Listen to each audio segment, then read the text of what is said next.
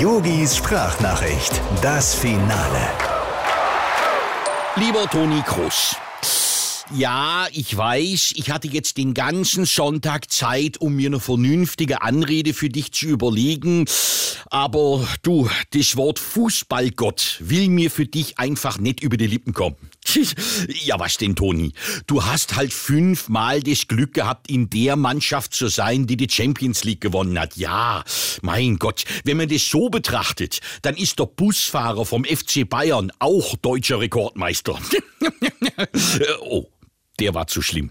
Nein, ganz schlimm. Äh, Toni, den nehme ich zurück, ja. Und im Prinzip hast du ja auch recht, ja. Wir Deutschen, wir sehen immer alles erstmal nur von der negativen Seite. Ja, ein Sieg, aber eben kein schöner. Oh, und das Wetter hätte auch besser sein können. Hm, das Glas ist nur halb voll. Ach, übrigens, was entgleiste Interviews und Getränke angeht, da muss ich dir allerdings sagen, ist der Satz vom Rudi Völler mit diesen drei Waldi-Weizen immer noch eine Liga über deinen vernünftige Fragen in 90 Minuten überlegen. Also, Toni, den Titel hast du knapp verfehlt.